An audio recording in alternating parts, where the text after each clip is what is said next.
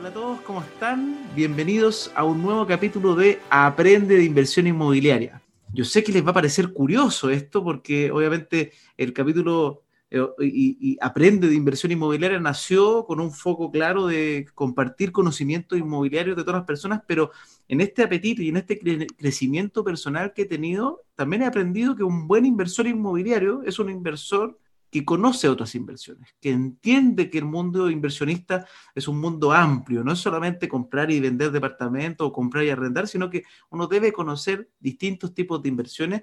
Y a mí mismo me, me, pasó que yo empecé a invertir en distintas cosas el año pasado, en mi canal de TikTok voy compartiendo mis avances, algunos me va bien, yo soy medio intrépido, eh, probablemente ahí Sergio me va, va a ver mi perfil cuando lo voy a presentar inmediatamente, pero soy muy arriesgado, entonces tomo unas inversiones que de alto riesgo que no me da tan bien, pero en otras me va muy bien y las voy compartiendo. Entonces lo importante es que hoy día estoy con un personaje extraordinario, alguien que he escuchado últimamente, me lo han recomendado muchísimo y se llama Sergio Tricio. Sergio Tricio, gerente general, cofundador de la empresa Rubix. ¿Cómo estás, Sergio? Muy bien, Francisco, muchas gracias por la invitación. Encantado de poder hablar de inversiones, de de todo lo que ha pasado en el último tiempo que está tan entretenido. Sí, eh, bueno, eh, después de un tiempo de pandemia, obviamente, se mueven las cosas, pero Sergio, antes de comenzar a hablar de todos estos temas financieros, de finanzas personales, de inversiones, me gustaría un poco que nos cuentes de ti. ¿Quién es Sergio Tricio? Porque yo, de hecho, también te estoy conociendo a través de este podcast. Sí, bueno, yo soy de profesión contador auditor, hice un magíster en dirección financiera y en ese magíster conocí a mi socio, eh, en donde pudimos conectar con una idea que nos dimos cuenta que mucha gente no estaba siendo bien atendido en varios ámbitos de las finanzas personales. Eh, es decir, uno va al banco y el, ejecutivo no te responde. Uno va donde una inversión inmobiliaria y hasta que tú firmas y vendes todo, perfecto, y después de repente no, no, no te acompañan tan bien. No te acompañan como uno quiere. Claro, eh, también, si alguien te está vendiendo un producto, un seguro, ¿será el mejor seguro que estoy tomando? Porque al final no tengo más de una opinión, pues tengo la persona que, está, que es mi contraparte, que me está vendiendo, que tiene un interés de por medio por venderme un producto, pero yo no sé si es el mejor producto. O incluso también con los planes de ISAPRE, que AFP Star, o sea, hay un montón de, decisiones financieras que estamos tomando en el día a día y que generalmente tenemos información parcial de lo que estamos comprando y necesitamos precisamente una asesoría que sea integral y muy importante, independiente, que realmente se ponga del lado del cliente para ver si realmente es la mejor decisión que uno está tomando. Muchas veces también con decisiones que son de largo plazo. Un seguro con ahorro uno lo hace para 5, 10, 20 años más una propiedad, una, una, casa, un departamento que está comprando es para los próximos 10, 20 años. Eso puede cambiar también, la gente no lo sabe y hay muchas cosas que la gente no sabe, que no había nada creado parecido y por lo tanto partimos hace cinco años atrás con esta idea y de a poco hemos ido puliéndola y hemos podido ir creciendo, acompañando a más personas en la, en la, en la mejora de sus decisiones financieras. Perfecto, o sea, tú te defines el fondo como este como un ente independiente. Ese era, ese era tu foco, era como lograr no, no tener un sesgo de nada. oye, yo, te voy a ayudar a elegir una buena inversión, y en esto hay miles de empresas, una buena propiedad, y en esto hay miles de empresas. Y ahí uno va eligiendo lo que tú crees que sea mejor para la persona según su comportamiento, sus intereses, su perfil probablemente financiero también. O sea, e, e, es, es, lo que llama también, eh, no sé si han leído los libros de Tony Robbins, pero en Estados Unidos está muy de moda también. Obviamente están los mundos de los brokers. Allá, allá el broker no es el inmobiliario, sino que el broker financiero.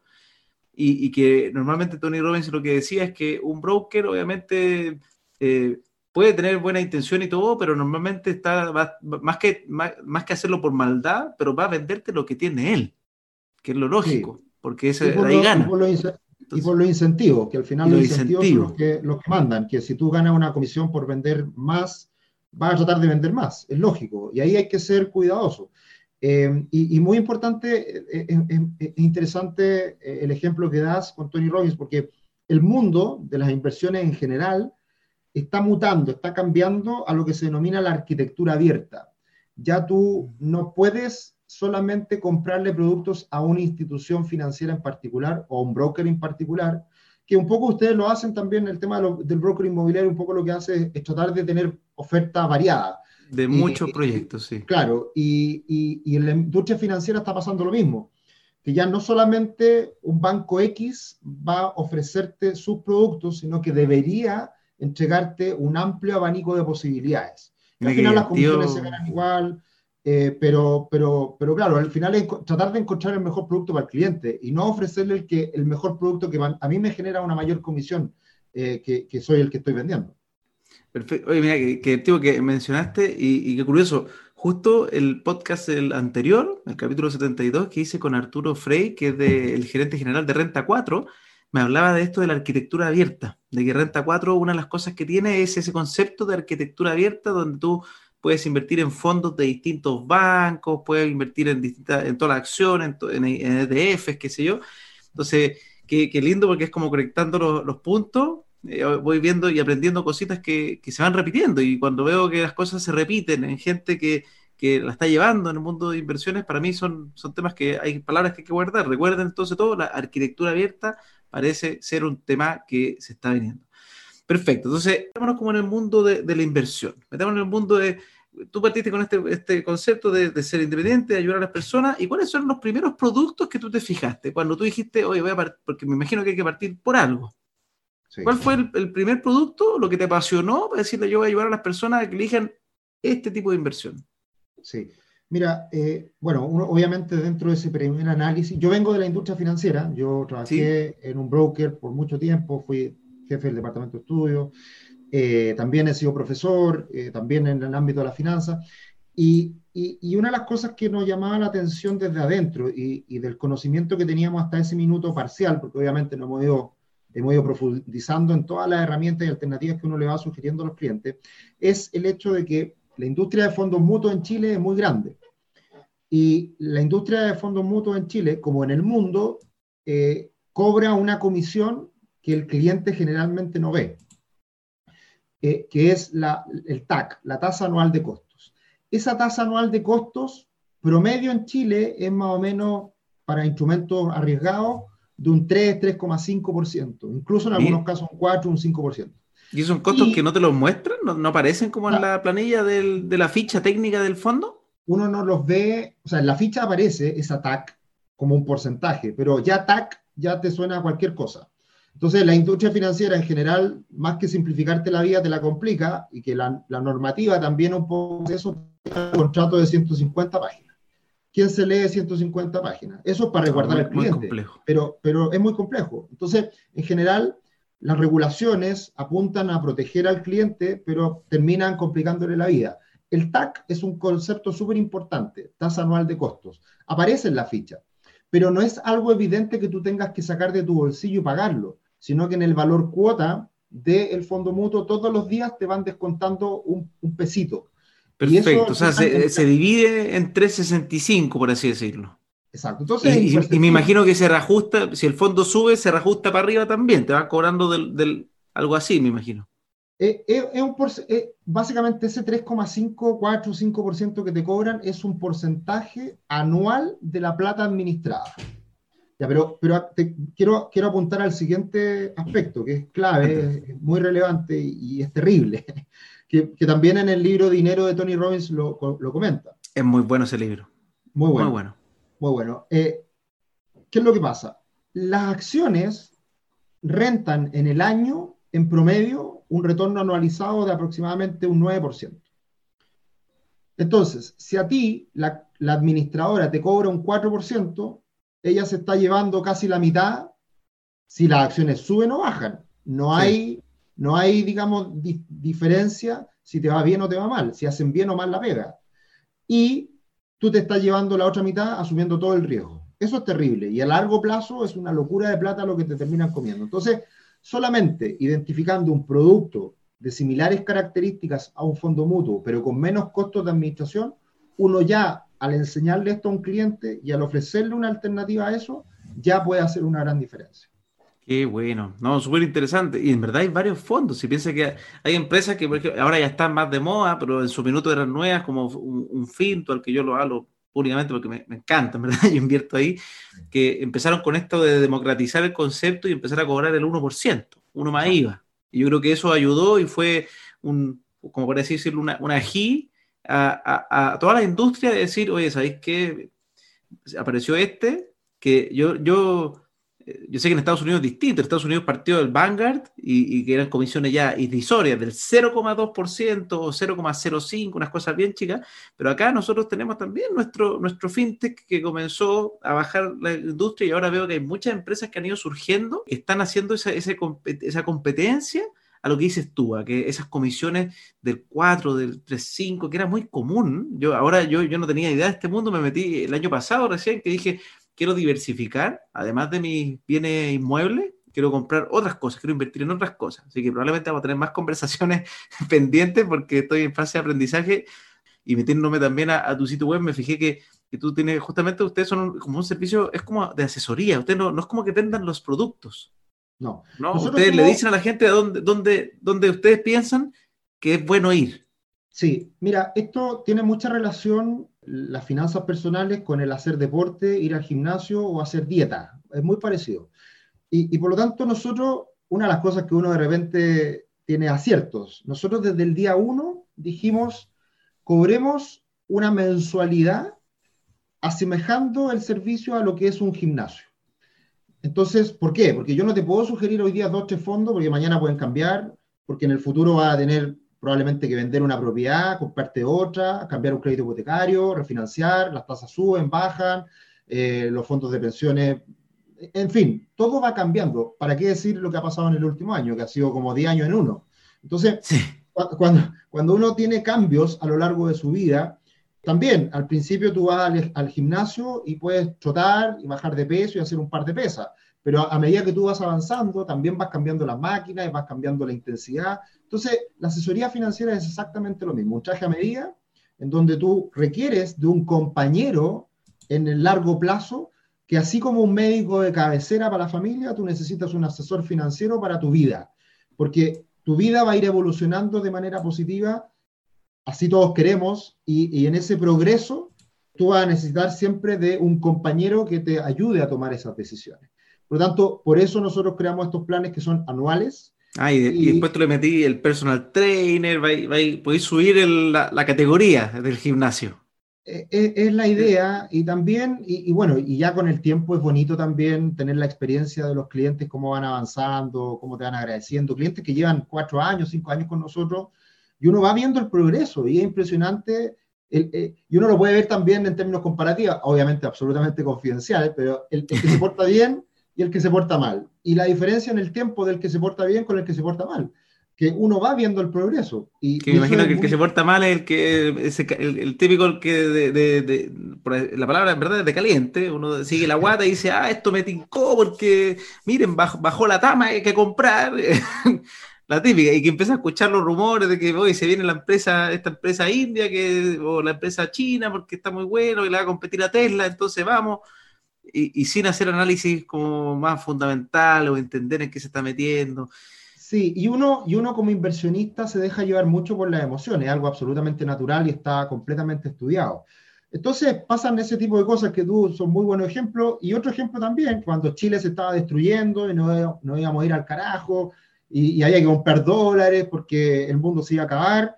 Y hoy día, de, de, 850 pesos, el dólar hoy día está a 700. Y, y, y, Chile está cambiando, sin duda, pero esperemos y somos responsables de que sea para bien. Y quizás no vamos a estar tan mal en el futuro.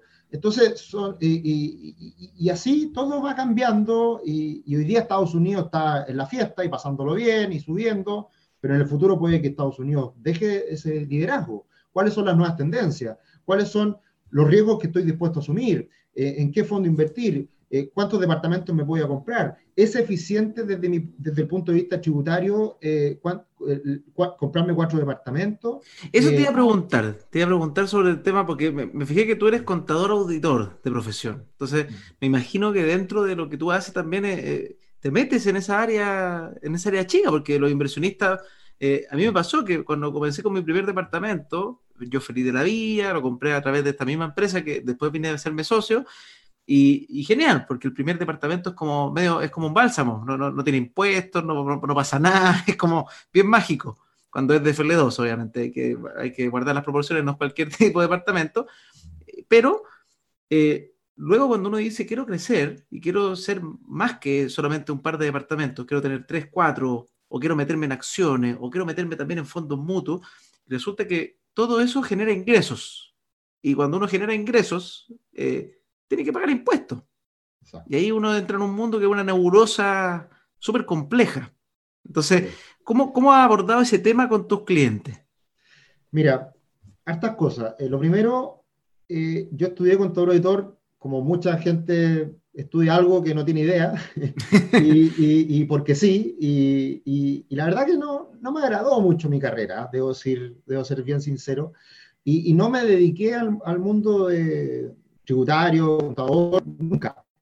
De hecho, con el paso del tiempo y después de vivir un proceso largo, eh, profesionalmente hablando, en el mundo de las inversiones, que fue donde me metí rápidamente, después con Rubix vuelvo a meterme ya por obligación al tema tributario, eh, pero de una manera más amable, porque, que, porque es precisamente aprovechando la ley, entendiéndola y haciendo sugerencias en cosas concretas que te permiten mejorar tus finanzas personales. Entonces, ahí es algo que nosotros obviamente eh, miramos de cerca. Nosotros también tenemos asesores externos que nos acompañan en este proceso. Si hay alguna cosa que es más compleja, lo derivamos.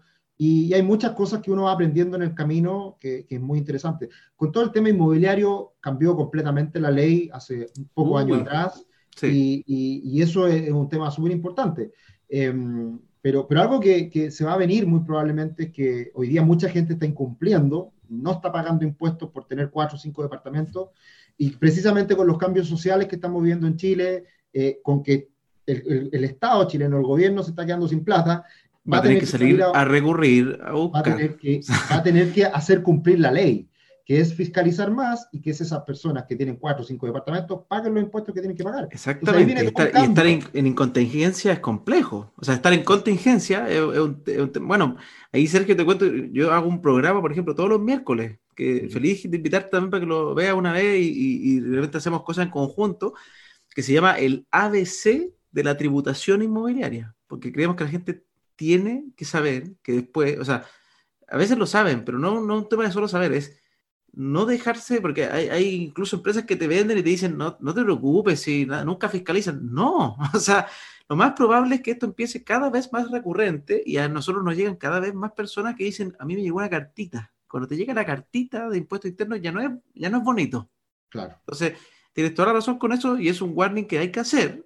Y también la gente que se quiere poner a invertir en serio, tiene que ser en serio. Si los empresarios, los emprendedores no, no, les va bien porque hacen todo en negro. No, el emprendedor que le va bien es porque entiende que tiene que armar una empresa, empezar a ganar plata, que su sueldo tiene que tributar de una manera y así crecen las empresas.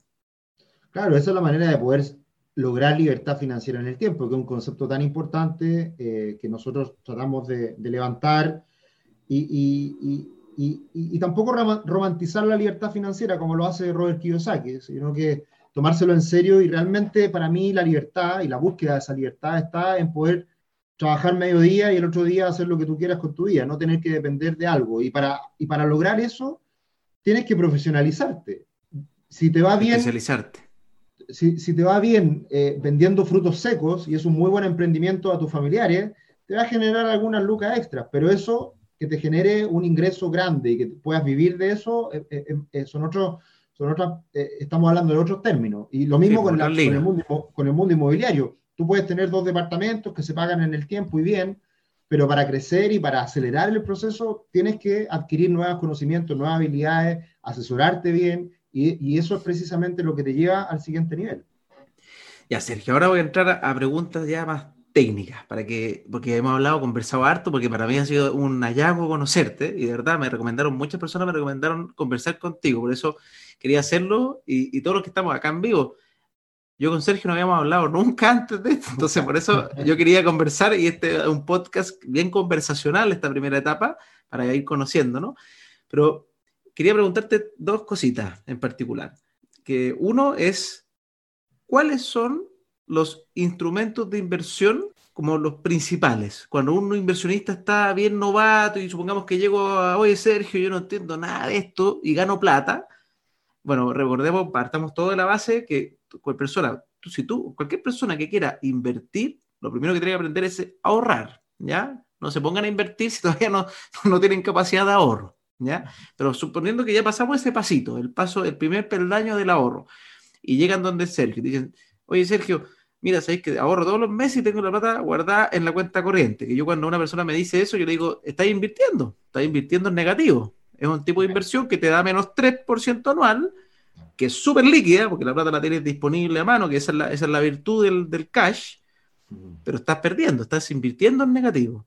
Y ahora, Sergio, ¿cómo puedo pasar a que esa inversión me genere algo? ¿Qué me recomienda? ¿Cuáles son, las, ¿Cuáles son los instrumentos que yo debiese empezar a tener en mente, por lo menos los principales. Porque probablemente te van a llegar diciendo, oye, acá escuchás que el Bitcoin subió, Bitcoin, todo Bitcoin. Entonces, porque uno, esas son las noticias que suenan lindas. Entonces, ¿cómo tú le dirías a alguien, aterricemos tus tu ganas de invertir en, algo concreto? ¿Cuáles son los instrumentos más conocidos? Sí, mira, eh, por una lógica cultural y por cómo está, se ha desarrollado la industria financiera, es lógico que nosotros tengamos nuestro, nuestra plata en el banco.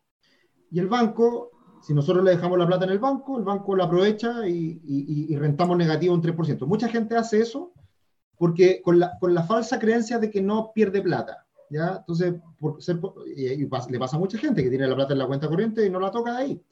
Después, el siguiente salto son los depósitos a plazo, que hoy día hacer un par de clics y mucha gente tiene plata en depósito a plazo, pero particularmente en el último año, como las tasas han bajado tanto, hoy día un depósito a plazo no paga ni siquiera el 1% al año. Por eso, pierdes, pero pierde menos. Exacto, pierde, pero pierde menos. Pasaste de menos 3 a menos 2.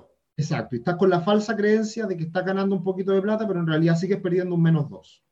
Y ya después uno se, se va al, al, mundo de los fondos mutuos, que hay una amplia gama de fondos mutuos, crecieron por muchos años, pero con este problema de los costos.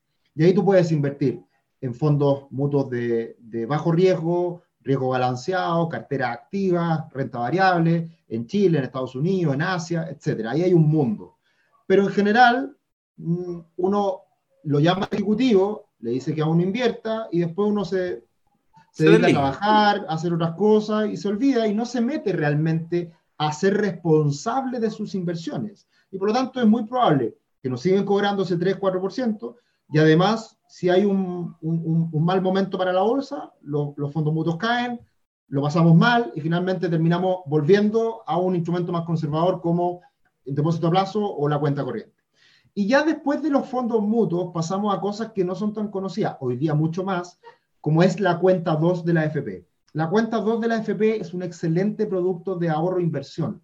Y la yo, gente yo saqué mi 10%, lo metí en la cuenta 2 y, sabes que me sorprendí porque el año pasado me puse a invertir en hartas cosas, diciendo ya, le voy a poner talento a esto y con harta dedicación y todo. Y la cuenta 2 me, me, subió un 6% desde septiembre hasta la fecha. Obviamente me pegué una crecida porque también hay que el contexto. Al principio bajaron el año pasado y yo justo me metí para la subida. Lo normal es que la, pero lo normal es que las cuentas 2 dan como entre un 5,5, un 6% anual, por lo que estudié yo en la, en la CMF, que aparece el histórico para atrás y me cuesta un 0,2% anual, que es un costo Provida. bien bajo en Provida, efectivamente. Sí. Claro, ahí hay que buscar la mezcla de una baja comisión anual, que es, imagínate, o sea, un fondo mutuo te cobra un 3, un 3,5, un 4 anual. la cuenta 2 te cobra un 0,2 en el caso de Provida. O sea, ahí ya ganaste al sistema, a, la inversión, un 3%. Y tú te vas a un multifondo C, que es súper balanceado, y rentáis un 7% al año. Eh, ese es más o menos el promedio. Así que es una súper buena alternativa para la gente que eh, no quiere meterse en profundidad en esto. sí, esto es como, piloto, es como semi-piloto automático. estas son las inversiones que eh, ah, metámonos y que ande más o menos solo. Y ya algunos se cambian de fondo. ¿Tú qué, opinas del cambio de fondo? Sin entrar en polémica, pero ¿encuentras que es sensato o, o no lo recomiendas tanto? Mira, de nuevo, si tú tienes el conocimiento, si tú estás encima de las inversiones y tú puedes tomar alguna decisión activa, precisamente los multifondos se crean para eso, para que la gente sea dueña de su decisión de qué riesgo asumir. Está bien, pero ese cambio tú lo puedes hacer una vez al año, dos veces al año, una vez cada dos, tres años, porque crisis no hay toda la semana, crisis hay cada varios años, que es donde ahí uno podría hacer un cambio para poder obtener un, un beneficio, que mucha, mucho de lo que, sin entrar en polémica, pero, pero muchas de, de las cosas que se han hablado en el último tiempo a partir del éxito de, de las recomendaciones, es porque precisamente hubo una crisis y es ahí, si tú te proteges, le sacas. Pero, pero cambiarte cada dos semanas, cambiarte todos los meses, eh, estoy absolutamente en contra de eso porque uno no le puede, es, es, muy difícil eh, ganarle al sistema de esa manera.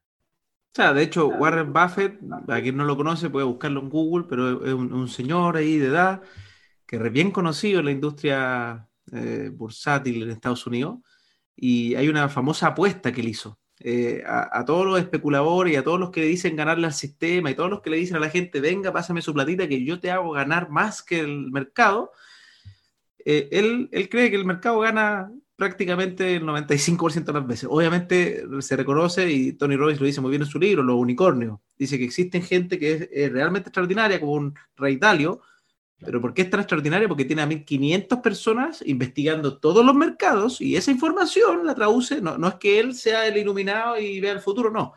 Es un trabajo de 1.500 personas. Pero entonces Warren Buffett dice, bueno, todas estas empresas que te dicen cambiar, que te dicen que no sé qué, bueno, yo les he puesto por 10 años un millón de dólares. Eso es lo que dice la, historia.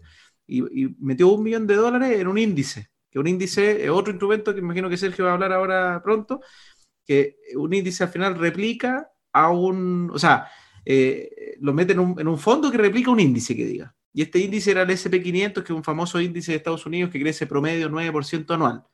Y él dijo, puesto un millón de dólares por 10 años y le pago un millón de dólares al que le gane.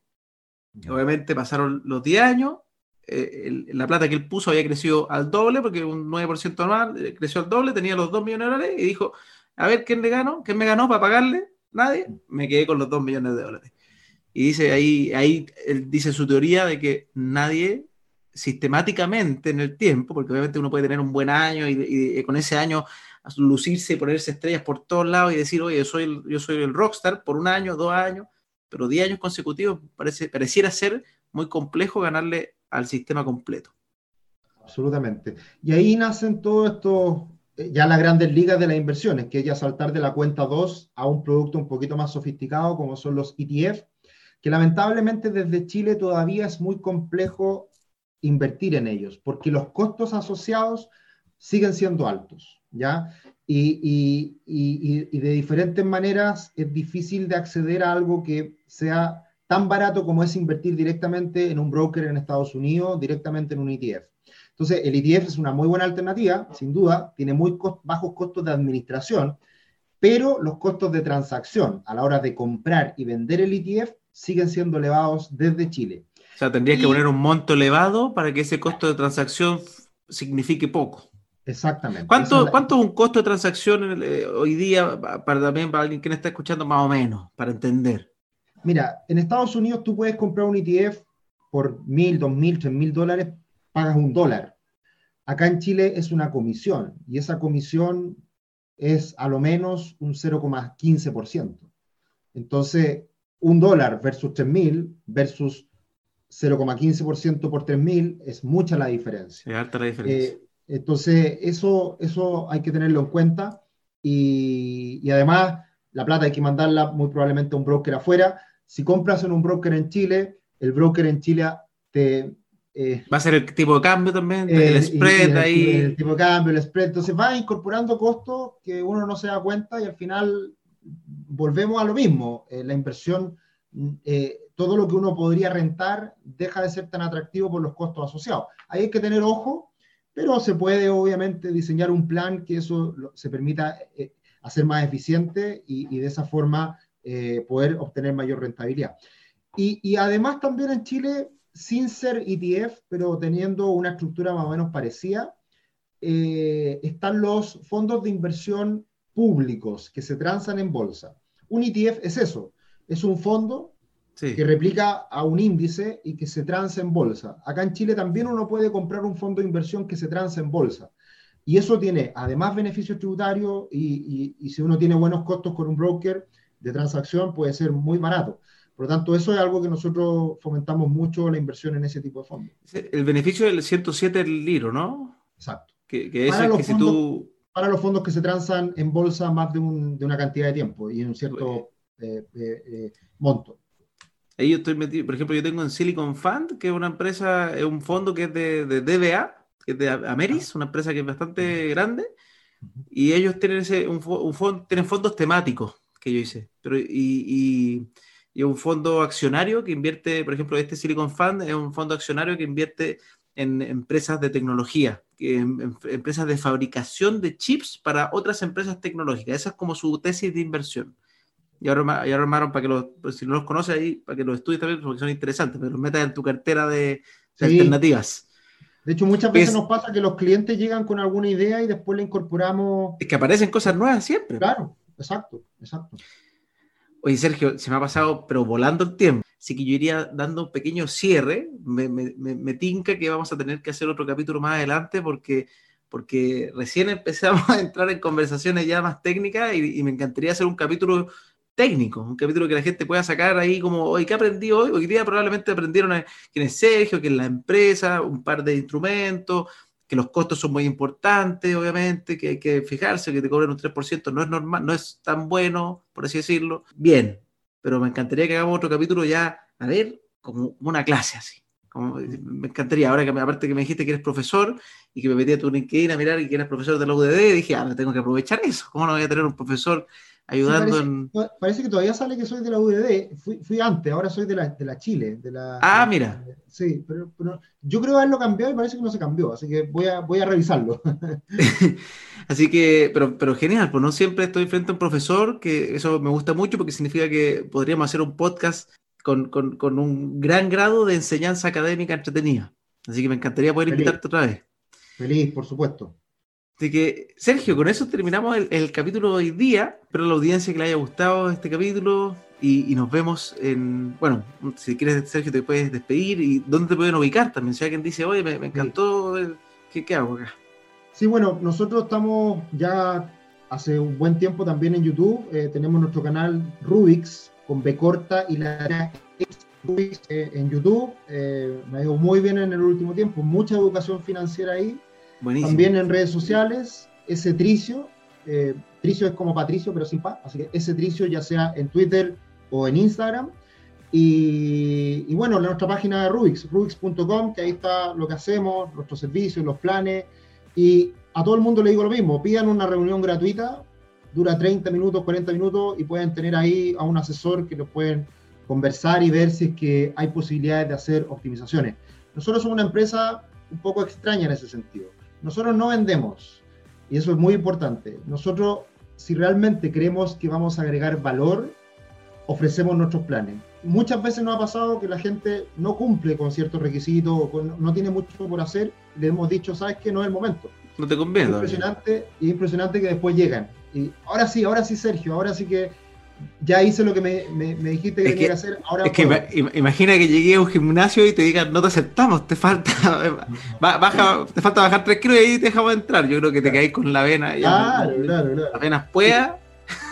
Exactamente. Pero, Así que pero... eso no ha sido intencional como estrategia de venta, pero ha funcionado porque te, somos eh, queremos ser responsables. Es, ser honesto, es ser honesto. Claro. Al final la, la, honestidad se valora. Es algo que, que falta también mucho en el mundo empresarial hay, hay muchos empresarios muy buenos también, tampoco quiero decir que sea malo, pero, pero siempre se agradece cuando hay empresas que estén buscando hacer las cosas bien. Así que Sergio, un gusto y dejamos este capítulo hasta aquí. Nos vemos en otro capítulo de Aprende Inversión Inmóvil.